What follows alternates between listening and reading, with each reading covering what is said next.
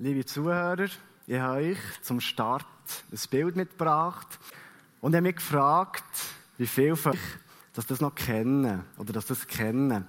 Das ist ein Kinderspiel. Es geht eigentlich darum, dass man dem Krokodil die unteren Zähne in Reihe nach abdrückt. Es hat 13 Zähne, 12 davon sind gesund, 12 Zähne sind gut und einer, der ist krank. Wenn man diesen Zahn abdrückt, dann beißt das Krokodil mit aller Härte zu. Die Antwort kommt prompt, es ist sehr aggressiv. Ich habe das Spiel früher als Kind etwa die gespielt. Der Nervenkitzel war immer sehr gross. Man hockt in dieser Reihe und hofft, dass man nicht der ist, der den Nerv trifft. Das ist übrigens äh, eine Hardcore-Version hier. Das Krokodil schaut hier ein bisschen böser rein. Es hat ein paar Zähne mehr und die obere Zahnreihe ist auch noch drin. Da tut es ein bisschen mehr, ein bisschen mehr weh, wenn es dann beißt. So. Es ist immer wieder spannend, bei jedem neuen Versuch weiss man nicht, wo das der Krankzahn ist. Es ist immer wieder auf das Neue spannend. Bei einem Kind kann man natürlich die Spannung noch ein bisschen erhöhen, je nachdem, wie man das Spiel äh, ihm ankündigt. Man kann zum Beispiel sagen, ja, los, es gibt einfach einen Zahn, der ist krank, wenn du den drückst, dann macht es klapp und dann klopfst du ein bisschen dann ist gut. Oder ich kann sagen, hey, wenn du den kranken Zahn verwünschst, Eben so. Ich werde in ein paar Wochen 26. Nach der heutigen Definition ist man von 12 bis 25 bis und mit 25 ein Jugendlicher. Das heisst für mich, dass ich schon gleich total erwachsen bin und ein sehr aktiver, spannender Lebensabschnitt für mich vorbeigeht. Wenn ich an meine Jugendzeit zurückdenke, dann erinnert mich das wenn ich an meine Jugendzeit zurückdenke, so ein bisschen die Pubertät wenn ich ja ein Zeitchen hinter mir habe schon, dann erinnert mich das etwa die an das Krokodilspiel. Ich hatte nämlich etwa das Gefühl gehabt, dass da in Reihe nach Leute um mich herum hocken und schauen, wer das denn meinen Nerv trifft. Das sind zum einen, das sind die lieben Lehrer, die geben immer Aufgaben, die wissen immer, was gut ist für einen und testen sie ja auch immer wieder nachher, was man muss machen muss. Später kommt der Arbeitgeber, der einem die Last vom Arbeitsalltag aufdrückt und auch nicht sehr glücklich ist, wenn man mal krank ist oder nicht mal arbeiten. Weiter sind da auch der Kollegenkreis. Kollegen, die aktiv sind, Kollegen, die die herausfordern, Sachen zu machen. Und auch da, das geht einem etwa die ein bisschen auf die Nerven. Aber vor allem, einmal in meinem Fall, vor allem die Eltern. Sie ja, vor allem die Eltern sind ja in der Jugendzeit noch so ein bisschen heftig so. Es ist nicht bei allen gleich, sie sind sehr unterschiedlich, aber stellt euch mal vor, der eigene Vater ist noch der Lehrer und der Pfarrer.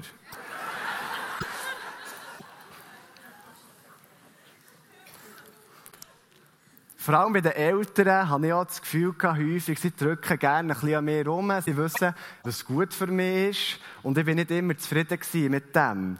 Jetzt ist natürlich einfach zu sagen, als ein Jugendlicher. Wir können nämlich das ganze Krokodilspiel umdrehen und ich muss sagen, ich sehe zwar recht brav aus, aber ich habe bei meinen Eltern immer wieder probiert, ja, wo ist denn der Nerv? Wie kann ich die Eltern ein bisschen locken? So. Der seht, ich habe die Jugend fast schon hinter mir, ich habe es geschafft. Ich habe nämlich immer meine Töpperware heimgebracht, dann ist alles gut gekommen.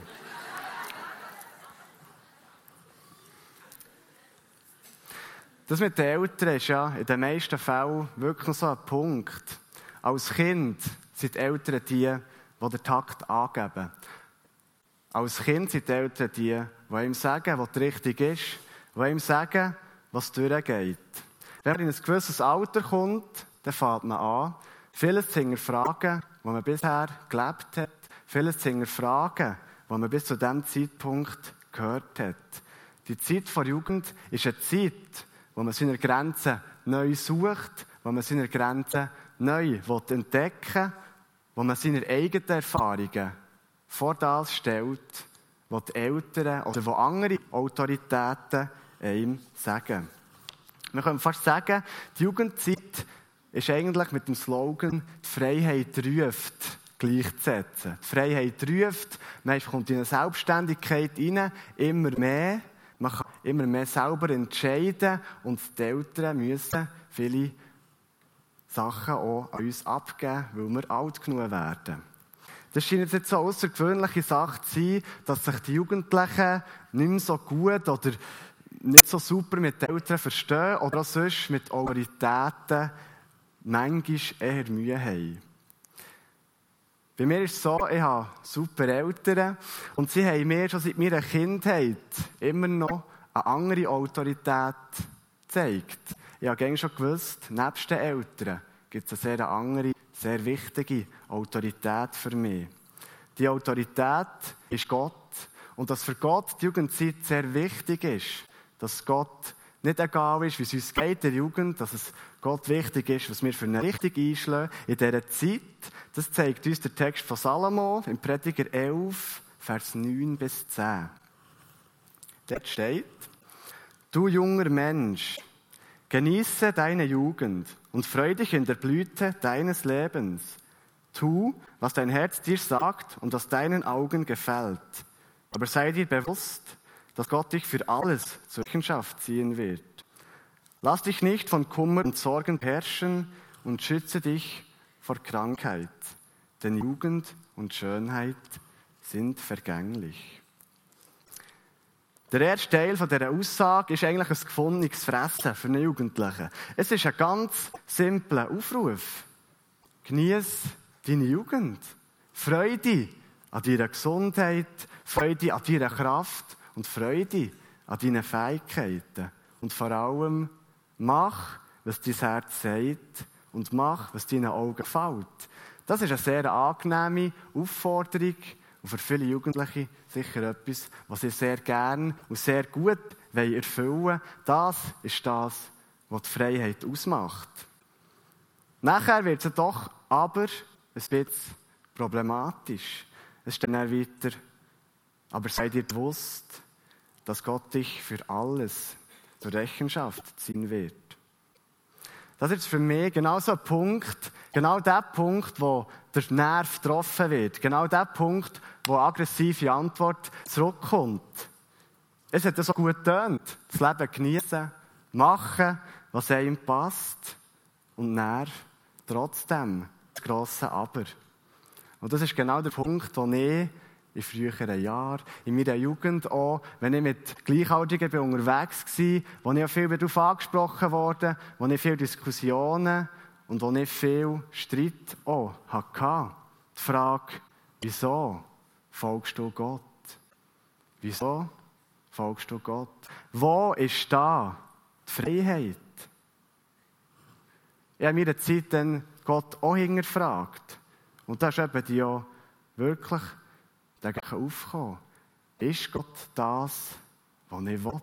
Schränkt er mich nicht total ein? Ich darf überhaupt irgendetwas machen, was Fakt, was in der heutigen Zeit interessant ist und cool und was man unbedingt muss erlebt haben Die Aussage trifft einen Nerv und da ist gewaltiger Widerstand vorprogrammiert. Das ist aber einer der wichtigsten Punkte für mich, dass eine Autorität bleibt, wenn die Eltern nicht mehr so angesagt sind. Dass Autorität bleibt, wenn man schon, schon wild ist und vieles hinterfragt, das ist für mich sehr, sehr wichtig. Als Jugendlicher habe ich nämlich ein ziemlich grosses Problem. Ich will einerseits kein Kind mehr sein und ich will andererseits kein Erwachsener sein. Ich will mich nicht verhalten wie die älteren Generationen, und ich versuche auch, meine Verhaltensweise, die ich von Kindheit habe, abzulegen.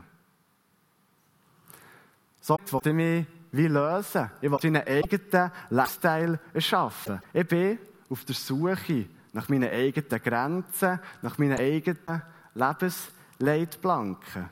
Die Frage nach dem, wer bin ich eigentlich und wo will ich her, tritt da in den Vordergrund. Ich suche sehr stark die Richtung, wo ich her will. Nach der Aussage von Salomo tut Gott mich zur Verantwortung ziehen für alles, was ich mache. An dieser Tatsache gibt es nichts zu rütteln. Das muss ich so akzeptieren. Mit dieser Einsicht bin ich gezwungen, schon als Jugendlicher mein Hand zu prüfen und auch zu hinterfragen. Das Ganze gibt mir aber eine Leitplanke, wo ich mich jederzeit orientieren kann. Auch gerade dann, wenn es wild wird, auch gerade dann, wenn es aktiv wird und wenn es abgeht. Salomon hat also richtig erkannt, dass man Jugend eine grosse Freiheit zur Verfügung hat, für das man das Leben auskosten kann. Es gibt wenig Einschränkungen.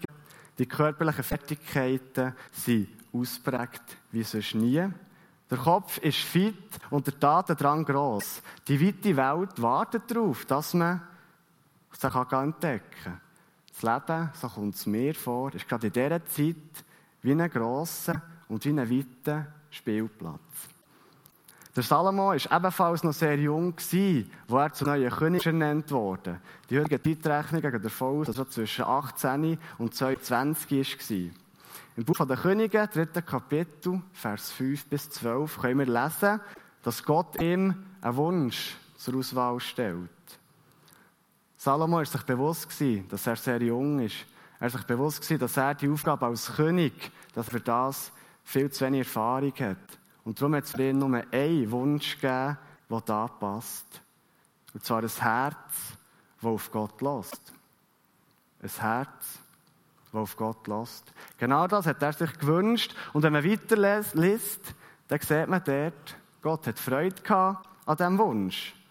Salomo hat sich auch anders wünschen Reichtum oder ein langes Leben. Er hat sich mit dem seine Freiheit weiter ausbauen seinen Spielplatz können vergrößern Aber er hat sich dafür entschieden, dass sein Herz auf Gott ausgerichtet sein soll, für das er gerechte Urteile fällen kann und für das er vor allem schon in seinen jungen Jahren Verantwortung übernehmen kann.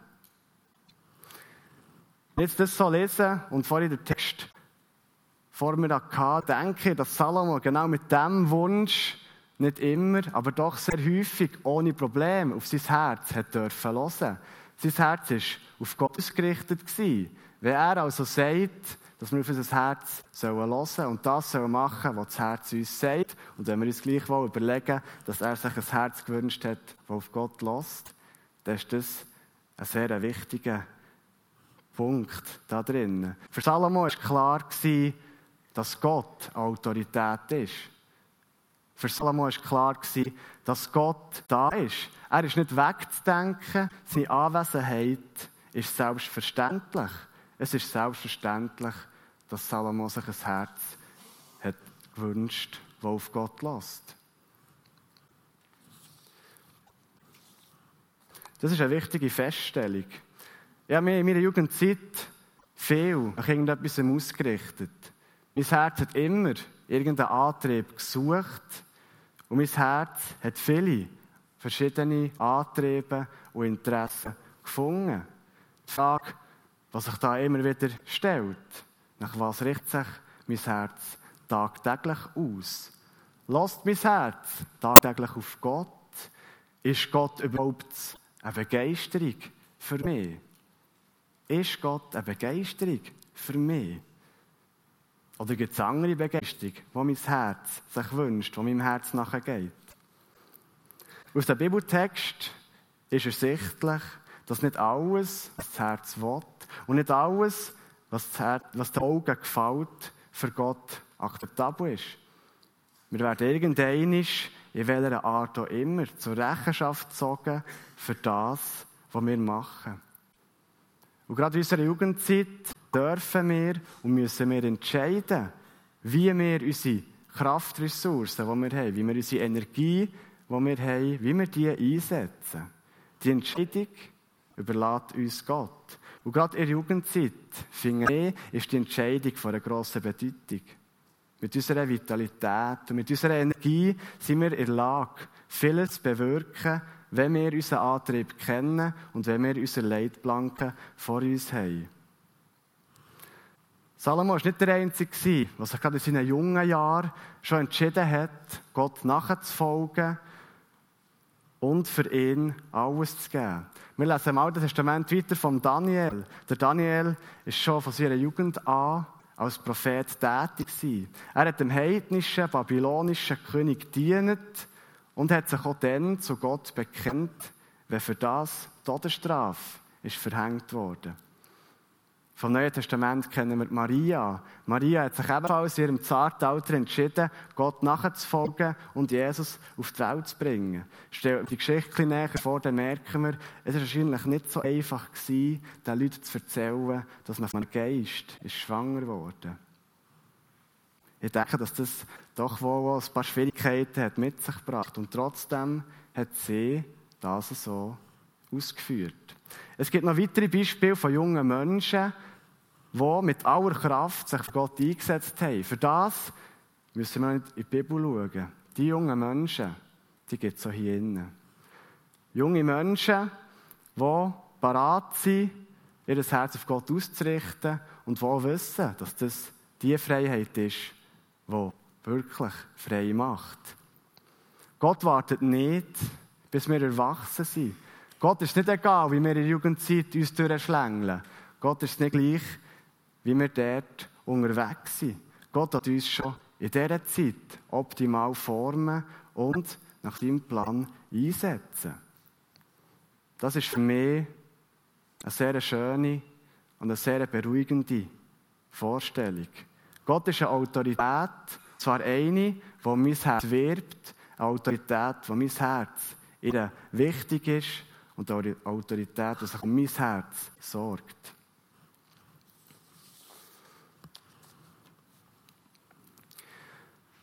Wir lesen weiter in dem Text, dass wir uns bei unseren aktiven Unternehmungen in der Jugend, dass wir uns vor Krankheit schützen sollen, dass wir uns nicht vor Last, vom Kummer erdrücken Die Stelle ist für mich auch ganz besonders. Ich habe mir beim Lesen zuerst mal Gedanken darüber gemacht, warum das die Jugendzeit so wertvoll ist.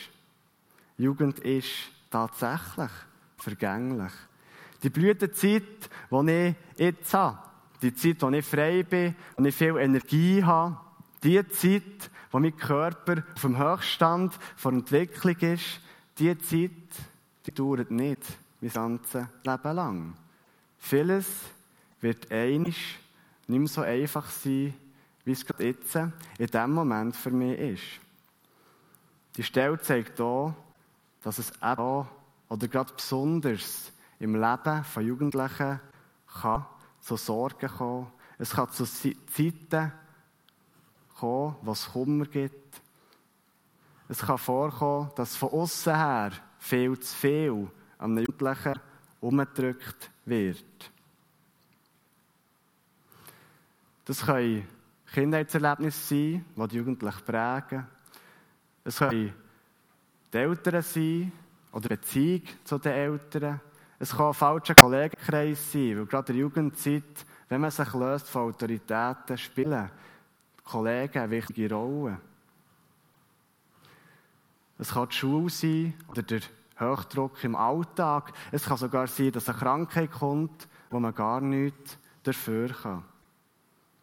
Mir fällt besonders auf, dass der Jugend Beziehungen ein Knackpunkt sind. Beziehungen, die kaputt sind, Beziehungen, die zerstört sind, Beziehungen, die schwierig sind. Und ich denke, dass wir Jugend oder dass viele Jugendliche dort wirklich auch Kummer und Sorgen haben, wenn sie mit Beziehungen Mühe haben. Das ist für mich ein Knackpunkt, der über den Werdegang von vielen Jugendlichen entscheidet. Wie läuft es mit den Beziehungen? Wie schon erwähnt, werde ich gleich 26. Ich kann jetzt mal nach dieser Definition auf meine Jugend in grossen, Zeit, in grossen Teilen kann ich zurückschauen. Vieles von dem liegt hinter mir. Ich stelle mir gerne mal ein bisschen Fragen, wenn ich alleine bin. Und es gibt dazu wichtige Fragen, die ich mir schon gestellt habe. Bin ich zufrieden damit, wie meine Jugend gelaufen ist? Gibt es irgendetwas, das ich bereue? Oder habe ich etwas nicht ausgekostet, was mein Herz begehrt hat? Eines der bedeutenden Ereignisse von meiner Jugend oder von meiner Jugendzeit hat sich den letzten drei Jahren abgespielt. Es ist heute haargenau drei Jahre her, als ich eine Beziehung zu einer Frau bin Ich hatte tatsächlich die Blütezeit von meinem Leben. Ich hatte einen guten Job, ich habe sehr viel verdient und sehr wenig Verantwortung. Die Leute an diesem Ort haben mich sehr gerne. Ich war auch sonst topfit, voller Energie, privat ist mir alles gelungen und ich hatte vor allem das Gefühl, gehabt, nichts, aber dann gar nichts, steht mir im Weg. Wenn ich jetzt an die Zeit zurückschaue, an den Start mit der, von dieser Beziehung mit dieser Frau, dann kann ich hundertprozentig sagen, dass ich dann meinem Herz gefolgt bin und vor allem, dass ich gemacht habe, was meinen Augen gefallen hat. Es hat dann ein paar Unsicherheiten gegeben wegen dieser Beziehung. Ich wusste, dass ich sehr wahrscheinlich noch ein Studium wieder in Angriff nehmen Wir haben einen gewissen Altersunterschied der in dieser Jugendzeit doch noch äh, wichtig ist. Und vor allem, der Stiefvater habe ich auch noch überzeugen Ich habe mir die Frage gestellt, ja, Länge Ede, bin ich nicht genug? Und es hat wirklich so ein bisschen Knackpunkte gegeben. Ich konnte auf meine Eltern erzählen, die mir dann ein bisschen beruhigt haben. Und ich habe nach vielen Überlegungen, nach vielen Gesprächen, habe ich mir gewagt, dass es tönt jetzt so, aber es war wirklich für mich so ein bisschen ein Abenteuer, das ich reinstarte, das für mich nicht so einfach war, die Entscheidung zu treffen. Ich habe es gewagt, ich bin in das Abenteuer von dieser Beziehung gestartet. Es war für euch wissen, wie das Ganze ist ausgegangen. Die Beziehung ist nach etwas mehr als zwei Jahren zu Ende. Und zwar nicht so ganz auf die einfache und nicht so ganz auf die harmonische Art. Die Zeit mit ihr hat mir sehr viel gegeben. Ich habe mich häufig sehr stark gefühlt und war begeistert, dass mir ein Mensch so viel Vertrauen schenkt und mir das Leben anvertraut.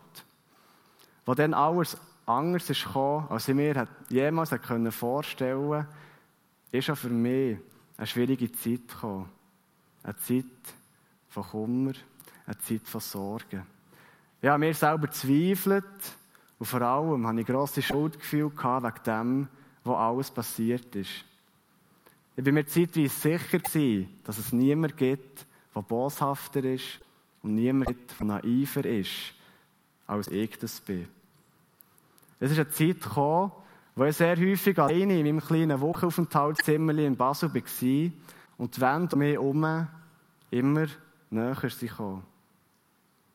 Und es war vor allem die Zeit, wo ich von außen her auf ein paar Wesenszüge von mir aufmerksam wurde, die ich bis dann noch gar nicht richtig wahrgenommen habe. Auch hier bin ich das Krokodil in der Mitte.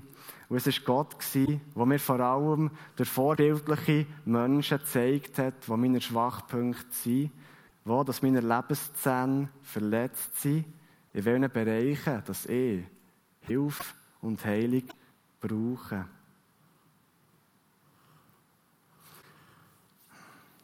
Das war nicht ganz einfach, Sachen aufzudecken. Ich habe häufig aggressiv reagiert, ich habe häufig prompt reagiert, ich wollte es nicht hören, ich wollte es nicht akzeptieren. Wie ist es jetzt im Nachhinein? Jetzt ist schon ein bisschen Zeit vergangen. Und ich kann sagen, ich bereue nicht die Beziehung eingegangen. Ich bereue nicht die Zeit, die ich mit ihr hatte. Im Gegenteil. Die Zeit war gut und ich wollte so nicht bereuen. Was ich bereue ist, wie ich teilweise mit, mir, mit dieser Trennung bin umgegangen. Ich habe vieles gesagt, ich habe vieles gedacht und vor allem habe ich vieles äh, gemacht, wo von meinem verletzten Herz ausgekommen Ein Herz, das Gott nicht mehr als Autorität hat wahrgenommen. Ein Herz, das die richtige Leitplanke nicht mehr kennt hat. Ein Herz, das seinen eigenen Vorteil gesucht hat und nicht mehr nach etwas Höherem, nicht nach Gott gefragt hat. Durch das habe ich mich an einem Menschen schuldig gemacht. Das ist das, was mir leid tut. Und ich weiß, dass Gott mir zur Rechenschaft zieht für das. Neben dieser Beziehung habe ich in den letzten drei Jahren noch ein paar andere Sachen gemacht. Ich bin viele Wege gegangen, die mir sehr viel Mut auch gekostet haben. Und wenn ich heute so da stehe, bin ich ganz erstaunt, dass ich eigentlich alles geschafft habe, was ich vor drei Jahren nicht gedacht hätte, dass das möglich ist.